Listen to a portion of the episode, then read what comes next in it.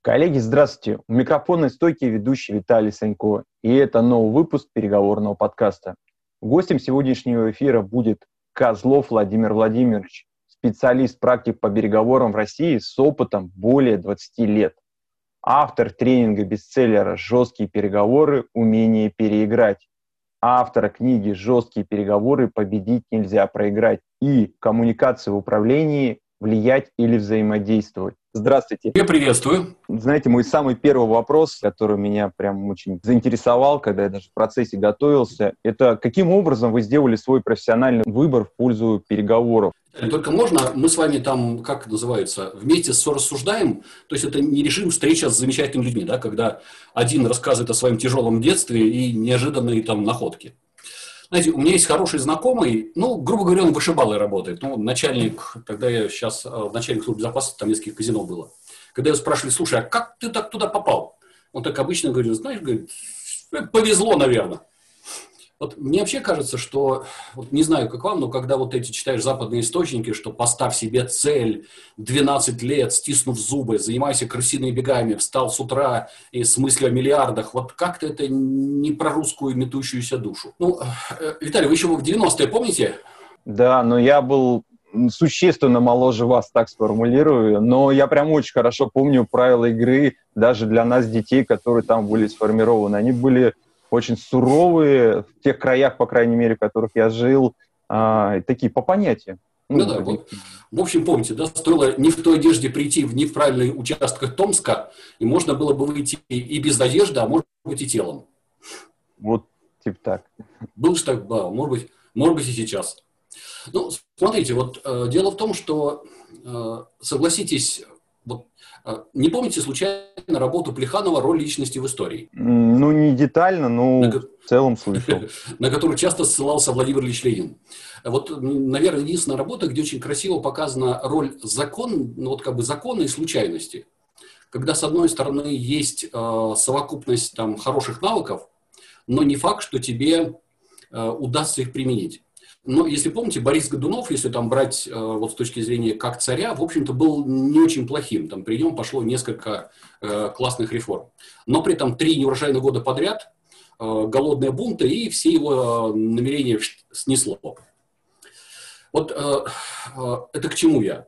Мне кажется, что просто повезло, когда э, то, что стало интересным, ну, я, когда еще был прошу прощения, я очень боюсь утратить самоиронию, поэтому периодически люблю стебаться сам над собой.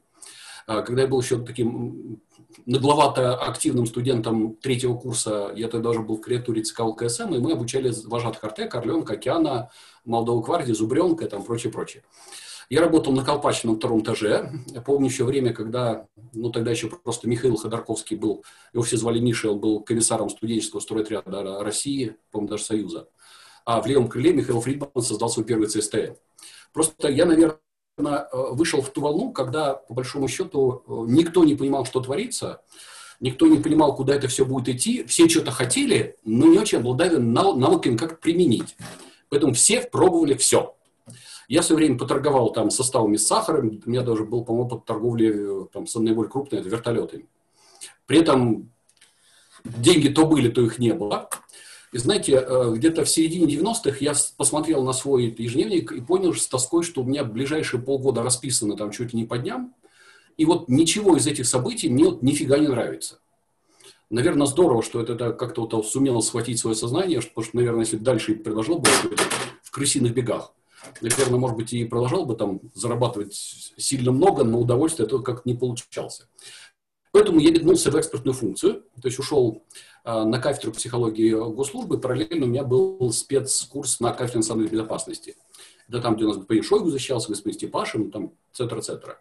А э, наличие работы на этих кафедрах, она дала возможность э, участия в проектах, где была возможность экспертизы интересов государства э, с точки зрения договоренностей. Ну, у нас тогда в Академии, еще помню, был совместный проект, тогда еще мы дружили с Академией НАТО военной, там прочее, прочее. И, э, знаете, вот я считаю, что мне повезло, что как бы, с одной стороны, уже был накопленный опыт э, вот этих ситуативных отношений, Э, не системный, не структурированный, но постоянно в движухе. А с другой стороны, появилась такая защищенная экспертная позиция, когда за тобой стоят интересы государства, ну или там государственной структуры. И есть возможность, э, ну скажем так, попытаться это либо отэкспертировать, либо привести э, в какой-то процесс. И вот я помню, как я вот схватил вот эту волну удовольствия, когда интересно даже не то, что там сколько ты заработал, а когда ты появился, когда ты обладаешь вот этой экспертной функцией, ну, честно говоря, по большому счету не отвечаешь за конечный результат, но при твоем появлении что-то становится, ну, как бы, катится чуть более правильным. Знаете, это такое своеобразное эстетическое удовольствие. Ну, вот эту тему я схватил где-то примерно в 95-м, и уже потом там стал на эту тему писать диссертацию, и, наверное, вот с, с той поры считаю, что вот меня туда и качнуло. Ну, а потом понятно, что это не только переговоры, скорее это тема там, сложных коммуникаций в широком смысле этого слова. Если ответил так путанно на ваш вопрос. Вы, с моей точки зрения, очень увлекательно, на самом деле, ответили, рассказали нам краткий экскурс в истории России 90-х и каким образом, собственно говоря, там можно было заниматься от продажи и вырасти, так сказать, за короткое время в качестве эксперта. Когда тебя в течение одного дня э, в лес вывозят, а после этого, когда ты возвращаешься из леса, у тебя какая-нибудь встреча в каком-нибудь статусном административном учреждении, а вечером тебе опять надо общаться вот с теми, которые прям от сахи. Знаете, я до сих пор помню вот это удовольствие, когда в течение дня тебе приходилось вот, ну, то, что мы с вами называем переговорным костюмом. Ведь э, задача еще так переобуться, чтобы прийти и говорить с этими людьми на понятном для них языке. Да, и вот, наверное, вот этот навык постоянно ну, как бы, меняться в ролях до сих пор э, ну, сильно благодарен тому времени за то, что этот навык отформировался. Такого вопроса вам, может, покажется вам философ. Хочу вот узнать, что вы по этому поводу думаете. А вот переговоры – это навык или искусство, с вашей точки зрения? Так, Виталий, каким спортом занимаетесь? А, я играл в баскетбол. Виталий, не помните фильм «Движение вверх»? Помню. Вот для меня там, знаете, вот самая классная сценка была, помните, когда они при, наша команда приезжает э, в Америку и э, вдрызг проигрывают вот этим уличным баскетболистам. Да, Помните, классная сцена была говорит, такая. Блин, куда, куда мы приперлись когда это, на улице? Знаете, я почему вспомнил этот пример? Ну, давайте будем честными. А, в свое время, там, три года тому назад в Москве а, два скинхеда а, зарезали чемпиона мира по шатакан карате парня. Ну, потому что он, ну, это в электричке было в подмосковной, потому что он привык по правилам. И э, когда у тебя уже поставлена тема по правилам, когда на тебя идет народ, э, там, условно, с заточкой или э, отбитой бутылкой, как-то правило начинает не работать. Я извиняюсь, немножко брутальный пример, но, к сожалению, в битве между профессиональным спортсменом и уличным бойцом, ну, гораздо большей вероятности победит, сам понимаете, уличный боец. Да, Потому да. что у него есть одна тема. Ему надо достичь цели. Это когда мне рассказывали, когда э, там в, в конце 90-х Э, схватился наш спортсмен-каратист с таким старичком-уголовником. Он его вышиб с двух разов. А когда уже вышиб, и тот лежал, так тот, тот лежа взял, вцепился зубами ему в ахиллеску и вырвал э, с этих самых, с корнем. То есть вот в данной ситуации не хочется проводить прямую параллель с переговорами. Но э, я просто к тому, что назвать переговоры искусством я бы не решился, а вот назвать переговоры интуитивным инструментом влияния, вот, ну, давайте там прикинем, кого из тех столпов, которые мы считаем, сейчас считаем там, лидерами производительности, успешности, кто-то учил переговорам? Да никто. Они, но при этом они сильные переговорщики. Поскольку у них опыт вот этих, прошу прощения, дворовых, ну в кавычках, дворовых драк переговорных там с утра до вечера. Поэтому мне кажется, что здесь, наверное, не столько искусство, сколько осознанный, э, уже переведенный в режим поведения, но социальный опыт – то есть, когда количество коммуникаций, в которых ты участвуешь и которые связаны с определенными целями, с определенными целями, они анализируются, препарируются и тут же уже встраиваются в твой э, личный индивидуальный костюм. Почему вот на самом деле классно то, что вы делаете? Может быть, там можно по-разному критиковать управленческие поединки, но они позволяют э, вот, наращивать вот эту рефлексивность или осознанность костюма твоей коммуникации. Может быть, это не 100% навык переговоров, но неплохая составляющая часть. Спасибо. Не ушел от ответа? Нет, не ушли. Да, своей печалькой, я прошу не, не слушать это как критику. А, мы не так давно, э, у нас приезжала команда из Гарварда, э, там два профессора и ассистента, они хотят открыть в России э, консалтинговое бюро по подготовке переговоров. И нас просто познакомили и не рассказывал нет ситуацию. Нет. Ну, Мы это там, послушаем. Да, вариант был такой коллаборации. И я с удовольствием рассказал их э, несколько там реальных российских кейсов, один из которых подарил ваш коллега вот на бизнес-лагере. А, один профессор слился сразу. Он сказал, знаете, это не, не к нам, это к полиции. Э, ну, там второй завис, третий там сидел-сидел, за мной еще два коньяка выпил, то он стал говорить, знаете, давайте сделаем так. Когда в России все станет по закону, вы нам позвоните. А, это не значит, что мы хуже, а они лучше. Мы другие. Нас вот, вот этот вопрос, э, ну, твоей, что ли, индивидуальной изобретательности, подготовки, виртуозности, э, он гораздо более значим с точки зрения цели переговоров. Потому что на Западе ведь переговоры это как рулетка, для них самое большое, самое вот э, американский вин-вин это когда мы после наших переговоров не идем в суд, поскольку суд это всегда рулетка. Для нас там угроза пойти в суд, типа, ну, и, и, давайте сходим. Поэтому вот здесь, знаете, я, я сейчас почему так велоречив, на самом деле зацепили очень там тему важную для меня, я постоянно думаю. Здесь вот вместо слова искусство нужно какое-то другое. То есть, с одной стороны, это точная технология, но это вот умение применить вот эту технологию в условиях темной подворотни э, и светского бала. Причем, чтобы это был э, там разные приемы, но каждый вели достижению цели.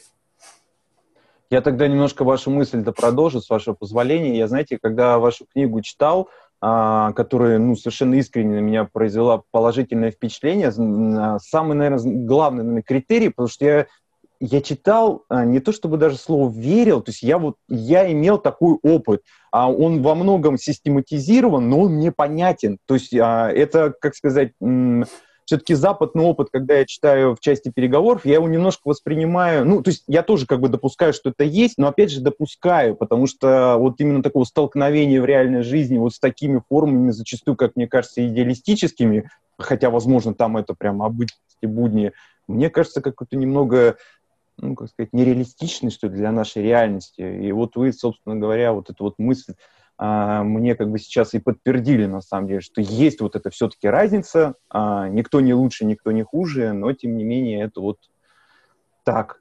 А, следующее, следующее размышление, которое я как-то тоже склоняюсь все время, из, благодаря чему это, из-за чего это вообще?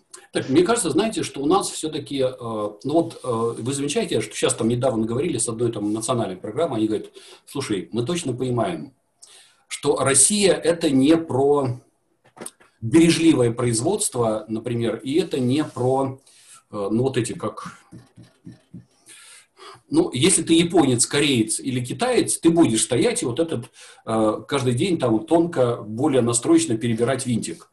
Для нашего, мне кажется, вот, что вот это скорее вот так быстро и креативненько, чем вот так долго и последовательно. Я имею в виду, что даже при развитии нашего, ну, как сказать, правового пространства, все равно в российской культуре вот эта спонтанность и ну, помните, э, почему, например, японцы э, там обалдеют от нашей креативности? Вы с тризом знакомы с российским? Э, да. вот альшулерская методика Альшулера, да, да, теория да, решения да. изобретательской задачи. Да, да. Ведь это придумано все-таки в России. Это когда японцы очень долго думали, как там придумать сенсорное открытие, когда, чтобы не, качать, не пачкать руки в туалете. Сломала головы, пришел наш и придумал, что надо двери как с ногой открывать, и не париться. То есть вот ситуация, когда у нас вот это, как там Задорнов красиво говорил, вот эти мозги завернуты в какое-то свое пространство. Или с ручкой для того, каким образом писать в космосе. Мы взяли простой карандаш. И все. Да. И не напряглись. Да, и не напряглись. Да, я с вами, кстати, вот в части того, что ну, сложности внедрения бережливого производства, в данном случае скажу исключительно за себя, я когда-то себе задал, как я это назвал, честный вопрос, вот, Виталий, тебе платят очень много денег, ну, много для меня, в то, та цифра, которая у меня возникла в голове. И ты готов вот э, каждый день приходить, делать все согласно расписанию и, условно говоря, вот молоточком просто, все, чистота, все идеально. И так 20-30 лет. И я сказал, ну нет, наверное, потому что... Ну да, потом, знаете, вот меня почему, например, убило в Германии, я понимаю, общаюсь э, с молодыми людьми, там, ну сколько им там, 25-30 лет, а ощущение, что общаюсь с пенсионерами вот лучше там, поскольку это даст нам лучшую страховку, вот там э, больше социальное. То есть такое ощущение, что они в свои 30 уже вышли на пенсию и уже там. Да, и вот так вот это такой э, регламент, э, куда мы поедем через 5 лет и прочее, прочее. Ой, прям фу-фу-фу. У меня мозг ну, иногда, Но иногда очень как бы хотелось все-таки, как, ну, знаете, как иногда включить себе этот механизм, сказать, ну, а я тоже так могу, на самом деле, действительно мочь, потому что это такой хороший, с моей точки зрения, навык. А, давайте тогда все-таки вернемся в тему переговоров, потому что я считаю, что для наших слушателей вы такая жемчужина, и хотелось бы, чтобы именно вот эту тему и э, мы как-то максимально раскрыли для наших слушателей. И следующий, наверное, такой мой а, вопрос будет отличие переговоров от коммуникации. Ну, э, э, не знаю, вы наверняка тоже собираете ваше определение переговоров. Я тут перед нашей встречей почитал, у меня их 54. Но это те, кто я поуписывал из разных книжек, там услышал разных авторов. Я там для себя сконструировал свое.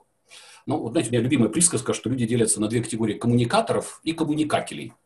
Ну, коммуникаторы – это те, которые э, воспринимают, что коммуникация тоже может быть профессиональным ресурсом, ну, а коммуникатели – это те, которые уверены, что просто говоря ничем не рискуешь.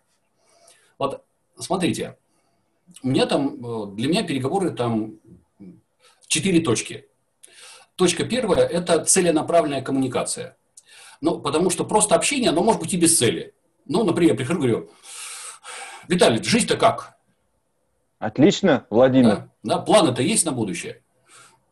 Да какие тут планы? Тут он все каждый день меняется, ситуация так нестабильна, что зачем планы? Вот, Пойдем, пообщаемся, да. посидим, чаю попьем. Вот. И мы с вами можем классно просидеть, например, целый вечер. А, тот, кто будет пытаться из нашей речи вытащить хоть какой-то смысл, он его не найдет. При этом мы выйдем очень довольны тем, что создали некую нашу эмоциональную реальность. Причем а, вот коммуникакство – это не всегда вредно. А, не знаете, вот раньше было, знаете, откуда пошла вот эта присказка «саратовские страдания»? Нет. Э, ну, это тоже, я там не участвовал, но услышал от э, этногеографов. Это конец 18-го, начало 19 века. Это мероприятие в деревнях было только, э, ну, прошу прощения, что женщина не обидится, поскольку баба – это было официальное название замужней женщины в России. Вот это было только для баб. То есть это не, не для молодух, которые еще там, а вот женщины в возрасте уже с семьей. Они э, собирались своим кругом, там человек 10-15, Э, в центре ставился самовар с чаем, и они начинали, то есть первое по кругу. А вот мой лодырь-то это и крышу не покрыл, вот вожжими в чай. И вот так все остальные, ой, ай, и вот так шло по кругу. То есть каждый вот так взрыдывалась с такой поддержкой, никакая проблема не решалась, но становилось эмоционально легче. Вот это называлось саратовскими страданиями, это когда вот специально, вот, знаете, такое, а, деревенская психотерапия для замужней женщин. Вот э, коммуникатство, но не бессмысленное. Вот если мы с вами говорим про переговоры, вот почему целенаправленность становится э, самым основным. Например, Виталий, работаете сейчас э, с какими-то бизнес-проектами? Да. А мы с вами договорились о каком-то проекте. А я к вам, ну, например, я какой-то ваш очень интересный партнер, две встречи прошли неплохо, вроде намечили какую-то очень интересную тему, я лично вам перезвоню говорю, Виталий, знаете, хотелось бы все-таки поставить точку и стартовать во взаимодействии, не нашли бы вы время к нам в офис подъехать? Буду искренне благодарен, возможно, это будет стартом нашего сотрудничества. Да, хорошо. Какой день, время, поскольку? И теперь, если можно, Виталий, ради каких целей тебя приглашает этот человек? Ну, под тебя имею в виду, что тут это не а, Тем, чтобы мы зафиксировали наши договоренности и приступили к реализации проекта. Раз. Еще возможные цели? Оба денег заработали в итоге. Два. Еще цели? Вот цели этой встречи. Зачем я вас приглашаю на свою территорию, говоря на то, что вот давайте, Виталий, окончательно договариваться? Ну, Виталий, возможно, пос... возможно в итоге... Ну, вы просто сейчас акцентировали внимание на территории, я уже сейчас по ходу импровизирую тем, что а, на этой территории вам будет проще какую-то там свою мысль, э, скажем так, предложить, свой какой-то вариант, свои условия, которые, возможно, изначально я видел по-другому. Спасибо огромное. Возможно, я сейчас на своей территории буду немножко создавать невыгодное для вас поле торгов и немножко руки вам выкручивать. А, а, Виталий, подсказываю, не хочу я с вами договариваться, но зачем мне нужна эта встреча? Ну, чтобы в лицо сказать об этом, а не по телефону, ну, по-мужски. Например, я просто хотел бы сохранить наши с вами отношения, да, хочу корректно, то есть вот поставить фактически их на паузу, но вы правы при этом не потерять вас как партнера. Виталий, вот чем мне с вами комфортно, вы все сразу про хорошее думаете. Я сразу считаю, сейчас ощущаю, что у меня такой извращенный мозг, поскольку я всегда думаю про плохое. О, пожалуйста, поясните, правда, я сейчас сижу такой, думаю, ну что, самое худшее, побить меня могли бы. Это опять же к разговору о нашем 90-х. А что еще? Ну, Какой плохой ну, Давайте как конкретную жизнь, когда, когда примерно такая же фраза, э, я радостно приезжаю на переговоры, вхожу, в кабинете вот первого лица сидят еще два чувака, я, ну, извините за жаргон, присаживаюсь, он говорит, итак, вот вы три представителя конкурента. Кто из вас прямо сейчас даст мне лучшее предложение, те тот отсюда выйдет из кабинета с контрактом. Я думаю, вот мерзавец, а. То есть, или тебе так легко подкатили и поставили в ситуацию. Либо, например, я не хочу с вами договариваться, но мне важно показать вас э, вашему конкуренту, создать у него ощущение, что я с вами веду переговоры, через это продавить его позицию. Получается, вот смотрите, событие одно и то же, но под которым может лежать веер целей. Почему вот говорят, что переговорщик – это человек, который никогда никому не верит? До тех пор, пока мы не э, покачали конкретные цели другой стороны ну, помните, любимая пословица, если, за тобой, если у тебя нет магии преследования, не значит, что с тобой еще никто не следит. Вот у меня эта паранойя э, там формировалась достаточно долго, и теперь я понимаю, что из нее уже никогда не избавлюсь. Так для меня сначала всегда вот это понимание, ради каких целей. Мне почему там комфортно сейчас наш с вами э, там вот сейчас диалог, поскольку мы как бы эти цели обозначили, здесь нету скрываемого э, контента, я не пытаюсь через вас решить ваши проблемы, свои, вы через меня не решаете свои, ну или, по мере, мы там отчасти не договорились. Поэтому, знаете, вот э, почему я так долго сейчас на этом пляшу, ну, вот когда идет практически консалтинг, рискну предположить, что примерно 30-40% случаев мы, разбирая с людьми ситуацию переговоров, меняем цель. То есть, когда э, вот цель, которую они изначально хотят достичь, анализируем ситуацию, понятно, что эта цель вот, ну, недостигаема по отношению к этому человеку и в этом раунде переговоров. Поэтому вот это понятие целенаправленности просчитает, прокачает другого, что у него там в загашничке, и с какой целью придешь ты, да, для того, чтобы там решить ситуацию. А, вторая точка, помните, вы же э, разбирали, да, понятие стороны переговоров? Да. Вот, ну, классическая ситуация, когда ты либо сторона переговоров, либо не сторона. В коммуникации ты хороший человек, там, э, социальная персона, просто приятель. А в переговорах ты становишься стороной только тогда, когда человек сказал, что с этим человеком в этой ситуации я готов разговаривать. То есть получается, что мы каждый раз э, допокупаем эту реальность. А, потому что если, ну, например, э, Виталий, давайте, вы, вы, вы все же, тем более, что вы этот, вы же лидер этого направления в славном городе, и не только в городе Томске. Вы приходите на переговоры, человек говорит, Виталий, а вы не слишком ли молоды, чтобы занимать такую роль? А каким образом это может повлиять на наши с вами договоренности и дальнейшую работу? Ну, для меня человек, если он моложе 45, он не переговорщик. А, так, Поясните, Виталий. пожалуйста, что, что это означает. Ну, каким Виталий. образом? А, Виталий, вот смотрите, вот ситуация, то есть это, ну, только это и была игра, да? Это да, как да, бы, я согласен. Фактически это нас немножко начинает покусывать для того, чтобы посмотреть, а, а как мы на это реагируем. И в данном случае, опять же, возвращаясь там, к тем самым поединкам, наверное, э, еще один из хороших эм, там, фидбэков, результатов, то, что э, если при правильной постановке отрабатывается вот этот уровень умения э, социально одобряемо перехватывать управление переговорами, но при этом не нарываться на конфликт. То, что в данный момент моя задача не столько наехать на вас, сколько протестировать вас как сторону переговоров. Держите удар, окей, давайте разговаривать. Если э, человек удар не держит, ну, помните правила силовых переговоров, со слабым договариваются, слабым диктуют условия. Тогда, да, отлично. Тогда надо просто, там, соответственно, человека ломать через колено. Э, третья точка, что любые переговоры – это обмен ресурсами. Э, Виталий, мы с вами назначали встречу, встречаемся. Я говорю, Виталий, рад вас видеть. Э, Хотя, конечно, Виталий, скрывать не буду. Что-то вот я тут предварительно собрал о вас информацию.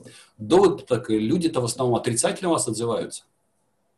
Ну, есть и положительные моменты, я уверен. Люди же разные, думают, говорят. Да, каким, я... образом это, каким образом это на наши с вами взаимодействие, взаимоотношения повлияет? Вы же Виталий, вроде обо мне были положительного мнения. Виталий, 4 к 1. 4 отрицательных на один положительных. А вдруг вы хотите просто тайком вкратце в доверие и как-то меня подставить? Виталий? Нет, такой мысли у меня точно нету. Так, Виталий, вы сейчас что начинаете делать? Опра, о правды. Я сейчас пытался уходить на самом деле. Мне нравится, как вы все время меня ставите как встречи с неожиданностью. У нас с вами прям действительно такой практически мастер-класс в прямом эфире для наших уважаемых слушателей. И я выступаю такой в роли груши, и мне даже это нравится. Ну ладно, Виталий, вы еще при этом хорошо отбиваетесь, так что здесь это скорее такой дружеский спарринг. Ну или вы приходите на, на переговорчик и говорите, Виталий, извините, ради бога, к сожалению, изменились параметры. У меня с губернатором встреча через полчаса. 20 э, минут хватит нам на переговоры? Да, я подготовился, и мне этого времени будет более чем достаточно. Вот чувствуете, вот смотрите, что такое ресурсы? Ведь по большому счету в первом примере вас атаковали по ресурсу статуса, а, насколько вы умеете держать а, пространство управления коммуникацией, в это играли. Сейчас вас атакуют по ресурсу времени.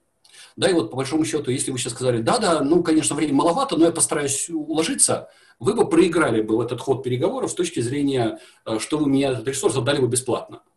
А если вы сейчас говорите, да, тем более, что я хорошо к этому подготовился, вы как бы в ответ на мой ресурс выкладываете ситуацию а, чуть большей готовности к переговорному раунду. Да, это если получается... честно, я прям вот в этот момент именно с этого и зашел. То есть я подумал, а я вот смотри, как умею. То есть ты меня пытался удивить, а я-то готов. Да я тренировался в 15 секунд в сторис укладываться, кто я такой, чем живу. Ну, я подозреваю, что вот то, что вы сейчас сделали, скорее сделали интуитивно, да, потому что слишком быстрая реакция. Э, знаете, наверное, в переговорах это самое важное, ведь, э, ну как, я извиняюсь, что опять возвращаюсь к образу драки, но если ты участвуешь в спарринге и начинаешь думать, э, как тебе правильно провести прием, скорее всего, ты уже лежишь и уже стучишь этой рукой по татами. Вот в переговорах то же самое. Ты сначала правильно делаешь, только потом говоришь, блин, как я это? Эх, надо запомнить, правильно догнал. Вот э, логика переговоров, ну, наверное, самый сложный ресурс, который люди часто сдают бесплатно, это информация. Да, когда Э, не понимают, как... Ну, давайте, э, Виталий, это опять возвращаемся в роль этой самой дружеского спарринга. У нас неплохие переговорщики. Виталий, кстати, мне тут узнал, что у вас очень хорошие отношения с председателем местной торгово-промышленной палаты. Не, по, не познакомите?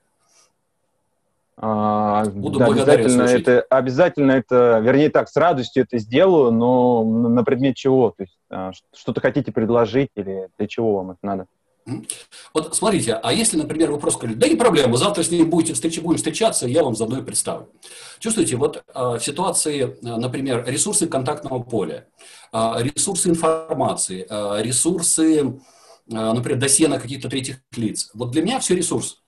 Знаете, ну, я очень благодарен в свое время там, специальным курсам, где нас учили поддерживать диалог, при этом не сдавая информации. Знаете, вот такое классное, или вот до сих пор там э, обожаю общаться с кем-то, когда понимаешь, что полчаса проговорил, тебя здесь качнули, здесь качнули, здесь зацепили, а при этом нифига ты в ответ никакой информации не получил.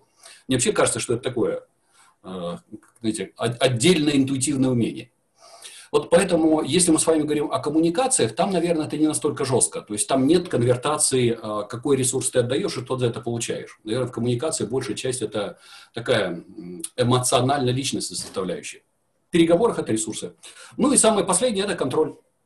Кто из нас с вами лучше контролирует пространство управления диалогом, кто из нас лучше с вами управляет, контролирует пространство управления событиями, и кто из нас с вами в данном случае владеет э, большим правом, ну, давайте, чтобы не быть банальным, э, приходится иногда людей убеждать в каких-то моментах еще. Да, очень часто бывает, на самом деле, потребно. Ну, например, Например, очень классная тема. Э, человек говорит, Виталий, знаете, вот давайте будем честно. Я от нашей встречи получил гораздо больше, чем ожидал. Ну, как вы понимаете, вас сейчас немножко начинает поглаживать по самооценке. Обычно люди это делают тогда, когда хотят, чтобы вы сняли э, рациональность оценки ситуации. Помните, когда замечательная пословица «Кто хочет видеть мертвую лисицу, пускай как можно чаще называет ее львом». Дальше говорит, э, давайте сделаем так. Я бы попросил вас подготовить э, развернутое предложение вот по такому-то, по такому, по такому-то параметру. Я беру на себя обязательство, что, скорее всего, покажу это нашим акционерам. И, Виталий, в конце недели, ну, я просто могу уехать в командировку, поэтому мой помощник сообщит э, вам наше решение. Так удобно будет? А почему помощник? Ну, боюсь, что я уже в Японии буду. Ну, хорошо. Виталий, так, что сейчас происходит? Почувствуете? Все сдал, все сдал, все проиграл. Нет, подождите, вот вы еще не сдали ничего, но вы абсолютно правы, ведь смотрите, ну помните, есть четыре вида переговоров. Партнерские, деловые, э, силовые и манипулятивные. С точки зрения партнерских и деловых вы сделали абсолютно нормальный ход. А, но вы правы, что перед нами, скорее всего, голимая манипуляция. Ведь человек что говорит? Отдай мне все, я не скажу тебе, как я и кому это буду показывать, а, а обратную связь по нашему решению даст человек на несколько статусов ниже. Но вообще это уже три нарушения зоны э, деловых переговоров. И в данном случае, в самом деле, вот либо вы сейчас начнете наращивать свой контроль, ну, например, сказать, ну, слушайте, ну, давайте сделаем, все-таки мы с вами же лично договоримся. Я не против подождать, пока вы будете в Японии, или скажите адрес. Zoom, слава богу, существует везде, спишемся, созвонимся. Тогда вы опять начинаете наращивать контроль над ситуацией. Поэтому в данном случае, знаете, вот, а, к сожалению, вот мне редко удается объяснить, ну, вернее, не очень быстро удается объяснять людям, что... Нас... А, Виталий, какой самый дешевый ресурс в мире? Э, ну, не только не считайте это тестом. Схода. Самый дешевый ресурс. Вот для чего? Первым. Ну, в принципе, вот сам, самый, самый, э, вот тот, за который точно не надо держаться. Ну, как мы знаем, время самый дорогой, потому что его не вернешь. Согласен. А... Сон? 9586 кредитов ежеминутно, которые выдаются нам каждый день и забираются в конце дня. Э, на самом деле парадокс, но самый дешевый ресурс – это деньги. То есть вот э, они, во-первых, самый быстро конвертируемый ресурс, но самый дешевый в том плане, что если ты их правильно конвертируешь, ну, условно, деньги в статус, статус во время, время в информацию и так далее, и так далее, то они самый лучший посредник. Но как только начинается вот это нарушение правила «деньги – хороший слуга, но плохой хозяин», вот это полный кирдык. Вы знаете, это меня периодически там начинают спрашивать, а почему вы неизвестны на всю Россию? Или почему вас не слышно в социальных сетях? Вот у меня возникает вот это большой вот вариант серии «А нафига?».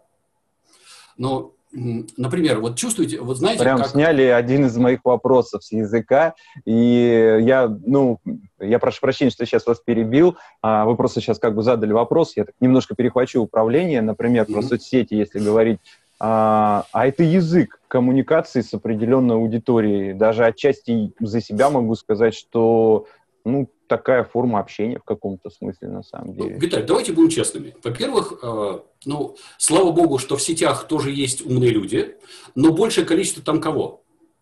А, еще более умных людей, потому что мы любим и уважаем всех. Да.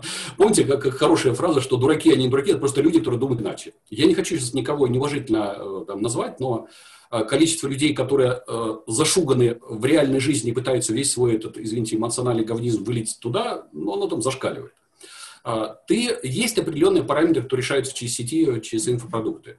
Но когда ты соотносишь время, которое ты должен потратить на, ну, извините за фразу, вот, окучивание, борьбу за эту аудиторию, потом оцениваешь на твою капитализацию с точки зрения там, конкретных проектов и насколько это совпадает с твоими внутренними ценностями, ты понимаешь, что ты проиграл. Потому что ты очень дорогими ресурсами платишь за очень дешевое. Ну, потому что, знаете, помните, вот э, не, не знакомы с... Э, в свое время была диссертация Тихона Хренникова, единственная такая вот технологическая диссертация про шоу-бизнес. Он показал там так называемую теорию волны. Э, что в среднем артист, который раскручивается, держит, держится на волне э, от 3 до 5 лет. Но дальше идет очень резкое угасание. На самом деле большинство угасает уже после второго года. Ну, помните, например, вот эти, когда... Ой, эта программа-то запустила еще Пугачева, где они там отбирали этих молодых звездунов, звездей. А, фабрики звезд там? Фабрика звезд. Помните вот эти людей, которые вспыхивают и тут же вот есть только четыре артиста, которые нарушают вот это правило волны. Одна из них это как раз Пугачева, вторая Ротару, еще два, я сейчас не помню кто. Вот э, в, нашем с вами, в нашей с вами деятельности все то же самое. Вспомните количество, ну там условно, давайте в хорошем смысле назовем, назовем звездных тренеров, которые взлетают на волну и дальше начинают тратить очень много времени, чтобы вот на этом гребне удержаться. И знаете, что самое интересное, вот, э, ну, это вот порассуждайте про ваш бизнес. А, э, люди начинают получать самые большие ресурсы в тот момент, когда уже волна пошла на спад. Но при этом их собственный ценник э, в их сознании начинает повышаться. Ну, то есть появляются эти безумные райдеры, что где-то шампанского и трехкомнатный номер в этот ну, и прочее, прочее. То есть ты уже начинаешь спадать, и ты начинаешь все больше заниматься скорее, ну, как говорится, крысиными бегами. Ну, хайповать, там, стараться, чтобы там твое лицо еще как-то где-то помелькало, там что-нибудь такое замулить, запустить и прочее, прочее. Вот какое это отношение имеет к тому, чем тебе, на самом деле, интересно заниматься? Я там для себя понимаю, что у меня там э, мой конек – это умение работать с моей целевой группой. А поскольку я работаю шестью бизнес-школами, и каждый раз, то есть фактически через меня ежегодно проходит примерно э, от 300 до полутора тысяч моей целевой аудитории. То есть те люди, которые сознательно пришли вот именно развивать этот навык, и которые, по большому счету, дальше и будут моими заказчиками. И я понимаю, что моя капитализация, она вот именно там. И если э, просто пытаться везде, как называется, помахать флагом и сказать, ну, мало того, что и фамилия не подходит для того, чтобы создать именную школу, я за это никогда не борюсь. Но получается, что как только ты начинаешь бороться за макропопулярность, ты теряешь реальные ресурсы. Поэтому вот этим я всегда готов делиться. А вот там, Спасибо где... огромное, Владимир, за этот ответ. Э, честно, очень сильно расширили картину мира. Я надеюсь, уважаемые слушатели, вот в этой части вы тоже призадумаетесь, возможно, тоже где-то были заблуждались. И э, я так думаю, что вы уже, уважаемые слушатели, понимаете, что задавать вопрос о том, а, имеет ли значение подготовка или нет, на том примере, который не один привел Владимир, а, более чем исчерпывающее. Наверное, знаете, вот попрошу вас а, здесь как-то немножко покороче, такой тоже вопрос, который именно вам хотелось бы задать и услышать ваше мнение. Разницу переговоров и продаж то есть вот где-то это тут тонкая грань, где это тонкий нюанс, или он не тонкий, и он абсолютно пропасть, э, просто бездна, поэтому объясните, пожалуйста. Он не тонкий, ну, сейчас не в бровь, а в глаз, он толстенный. Э, так, Виталий, э, кто сейчас перед вами? Виталий, ваше отчество как? Владимирович. Ух ты, мы чудески. Э, ваш кабинет, вхожу я. Здравствуйте, Виталий Владимирович. Э, спасибо, что вы нашли время на встречу. Э, я очень надеюсь, что вас интересует то несколько предложений, которых я хотел бы озвучить. Мы специально их придумали с точки зрения ваших интересов, интересов вашего бизнеса. Виталий, кто перед вами? Продавец. Все. Смотрите, уже мишень вот здесь вот. И дальше остается так. Баба! Вот смотрите, есть классическое определение продажи. Продажа – это э, создание, стимуляция или выявление потребностей человека и насыщение ее через товар, услугу или продукт. И э, в данном случае э, продавец – это всегда инструмент. И вторая проблема, вот как бы там ни, ни, ни говорили, но у продавца всегда есть точка нужды. То есть все понимают, что он пришел продать. Да, то есть там, соответственно, стоит его вот именно на этом их всех и ломают. А, задача, э, процесс переговоров, а, то есть как бы процесс продажи, когда я говорю, Виталий, вот это у меня есть, вот давайте вы вот, вот возьмете, поскольку нам хорошо вот это, вот это, вот это. Процесс переговоров, когда человек приходит, Виталий, знаете, я готов поговорить о таком ресурсе. Сейчас он находится под моим контролем. Если вам это интересно, я готов это обсудить. Неинтересно, нет проблем. А, понятно, что в том числе, для, почему говорят, что в плане подготовки переговорщика важно так качнуть, а, уметь качнуть мир человека, собрать информацию о нем, чтобы скорее создать точку нужды у другой персоны. То есть вот для меня здесь вот самая важная точка водораздела, во-первых, это с точки нужды. Второе, а, смотрите, мы с вами живем в мире, где любое событие, которое ожидаемо, оно контрэффективно. Я прошу прощения, да мы уже э, охренели от 6 или 8 стадий продаж. Мы все знаем про 28 способов обработки возражений в прямом маркетинге. На всех э, вот эти, чем вам может быть помочь. Ну, скорее это вызывает у нас уже такое интуитивное отторжение. Потому что продавец – это всегда сервисник, это какая, знаете, э, приложная функция к товару или услуге. А переговорщик, он переговорщик, это, знаете, как смотрящий на многие миры. То есть мы берем разные картинки и э, правильно между ними посредничаем. Но при этом желательно вот не попадаться на эту ловушку, где, желая досмотреть драку до конца, он был избит обеими сторонами. Поэтому, возвращая, переговорщик скорее переводчик. Переговорщик – это человек, у которого точно нет точки нужды. Переговорщик – это человек, который точно умеет посмотреть э, на ситуацию глазами другого, что продавцу не обязательно делать. И переговорщик – это человек, который э, ну, как бы априори спокойно относится к «нет». Для, для нас это, ну, окей, это всего лишь один из вариантов, который мы рассмотрели. Для продавца это плохая сделка, значит, мы не, так сказать, не допродал. Ой-ой-ой. Спасибо я, огромное. Я постарался более, коротко, но чувствуется поплыл. Более чем понятное, на мой взгляд, вы дали э, понимание, определение. Следующая, скажем так, тема, с которой я хотел бы с вами обсудить, я понимаю, что у вас, наверное, как сказать, будет э, взгляд э, по, нему, э, по другую сторону, в том плане, что вы были там, насколько я понимаю, если я не прав, вы меня поправите, это бизнес-лагерь в Сочи, в котором вы были в 2020 году в качестве приглашенного эксперта. Не могли бы поделиться вот этим вот опытом, вот этим взглядом на то событие? Что-то запомнилось, что-то выделилось вообще? Ну, я откровенно, конечно, там был кусочек, то есть я фактически в ночь прилетел, днем улетел, поэтому скорее так эмоционально порадовался событию. А, знаете, где я считаю огромный плюс, только надеюсь, там никто не воспримет это как прямую рекламу. А, чем мы больше, более взрослыми становимся, тем больше мы нагружаемся а, неким миром правил. Ну, Виталий, скажите, если я сейчас попрошу вас покорчить рожи, у вас как получится, это не получится спонтанно? Ну да, вот так. Точно. Но, скорее всего, вы, как знаете, с внутри этой вот как-то будете ощущать себя слегка неадекватно. А, вот чем хорош лагерь, а, я не говорю про конкретно про бизнес-лагерь, хотя там, уважительно отношусь к тому, что придумал господин Тарасов, а, что там делает сейчас Костя, там все равно есть своя, своя аура и своя там харизма. Такое пространство – это пространство свободного самоэкспериментирования. Вот, наверное, для взрослых людей это самая э, большая ценность. То есть, когда ты можешь примерить на себя кучу новых ролевых моделей и не бояться, что тебя кто-то за это откатикует. Вот это, наверное, самый огромный плюс э, там, того события, которое может происходить. А почему плюс? А, чем мы более становимся замкнуты в определенной категории социальных ролей, тем мы становимся менее э, устойчивыми.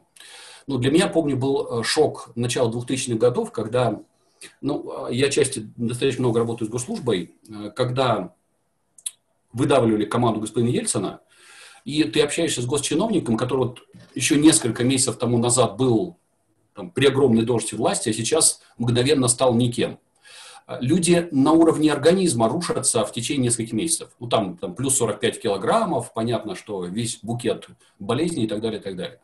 То есть вот э, пространство, которое создает вот события типа лагеря, они хороши именно в этом, что даже взрослые люди могут сбросить вот эти социальные костюмы, надеть на себя кучу других социальных ролей, там э, ну, эмоционально оторваться условно в этих новых ролях и попробовать себя в другом ощущении. Знаете, можно поймать другой поток, другую волну. То, что я увидел, чем там радостно делюсь. И, собственно говоря, увидимся в Сочи. Хотел бы услышать э, топ-3, топ-5 а, вот, э, книг а, по теме переговоров, которые были бы вот, а, максимально полезны. Виталий, все, что сказали в этом мире, сказали древние греки, все, что они забыли сказать, повторили римляне, все остальное это, знаете, так, известные перепевки. И чем мне, например, нравится любой святой источник? Ну, та же самая Библия. Можно абсолютно разную мысль доказать одним и тем же самым источником. То есть сослаться, один ссылается на одну строфу, второй на вторую. Помните, раньше у иезуитов было вот э, соревнование, когда тебе несколько часов надо было доказывать какие-то абстрактные мысли. Ну, типа, сколько ангелов поместится на кончике иглы. Вот э, ситуация, почему сейчас об этом. Э, основная мысль Библии, ну, одна из основных, не возведи себе идола. Мне кажется, что любая книжка, которая не переосмыслена, из которых ты не слямзил свое, это вот не про оно. Я понимаю, что соблазнительно сказать, читайте мои 18 книг, но это было бы вот самое большое глухое заблуждение. Далее, мне кажется, что самая правильная книжка, она, которая созвучна. Скажите, у вас есть в подкасте э, почты тех людей, которые вам вас слушают? У меня есть аккаунты социальных сетях. Давайте мы сделаем как.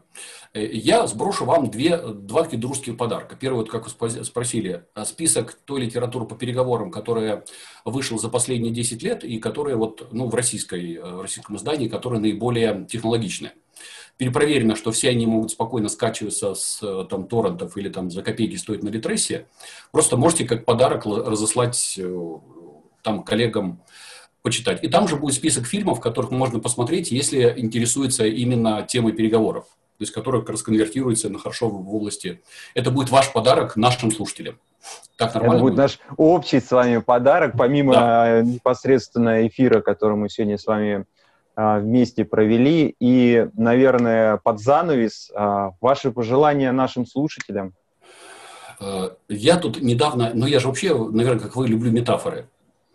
Это последнее. Мы сейчас, я сейчас э, иду, нашел для себя новый э, вот такой сетевой образ. Это, вот помните, в КВН есть карапули, когда да. коротенькая мысль, а мы это назвали смысли, когда берешь какую-то короткую метафору и на основе этого показываешь э, э, вот мысль, которая за ней стоит. Позвольте, вот как пожелание, как краткая метафора. Когда к известному мастеру борьбы под, прохол, под, приехал такой продвинутый спортсмен, говорит, вот смотрите, я во Франции чемпион по боксу, чемпион по, э, по чак-силату, чемпион по вот этой французской борьбе ногами, не помню, как называется. Чему мне еще можете научить? Старик говорит, слушайте, вот вы идете по темному переулку со всеми с вашими этим самыми. И дальше вам со стороны спины прилетает по затылку обрезком водопровода э, железной трубой. Вы разворачиваетесь, видите, что там человек 20 мордоворотов, которые с пистолетами, автоматами, и все на вас. И? Так вот, я вас научу не ходить по таким переулкам, где вы можете нарваться на таких мордоворотов. Вот э, ситуация, когда, э, что бы хотелось пожелать. А, самая большая ловушка людей – это ощущение собственной успешности. Поскольку в момент собственной успешности мы менее всего защищены. Как только ты ощущаешь у себя вот там типа самую крутую, вот тут же тебя конкретно и прилетает. Поэтому, наверное, в качестве пожелания это постоянное переосмысление собственной успешности или собственной проблемы а, с точки зрения, а что мне это дает. Да, то есть какую там новую дверцу передо мной накрывают и почему мне это стоит рассматривать как предложение, а не как повод порадоваться. Не очень там витиевато. Спасибо, спасибо огромное, Владимир, вам за ваши ответы, за ту пользу и ценность, которую вы предоставили нашим слушателям. Уважаемые слушатели, традиционно обращаюсь к вам. А, поддержите наш подкаст а, лайками, комментариями, пожеланиями того, кого бы хотели еще услышать э, в нашем подкасте. И традиционные услышимся. Услышимся, встретимся. Главное, не по разные стороны переговорных баррикад.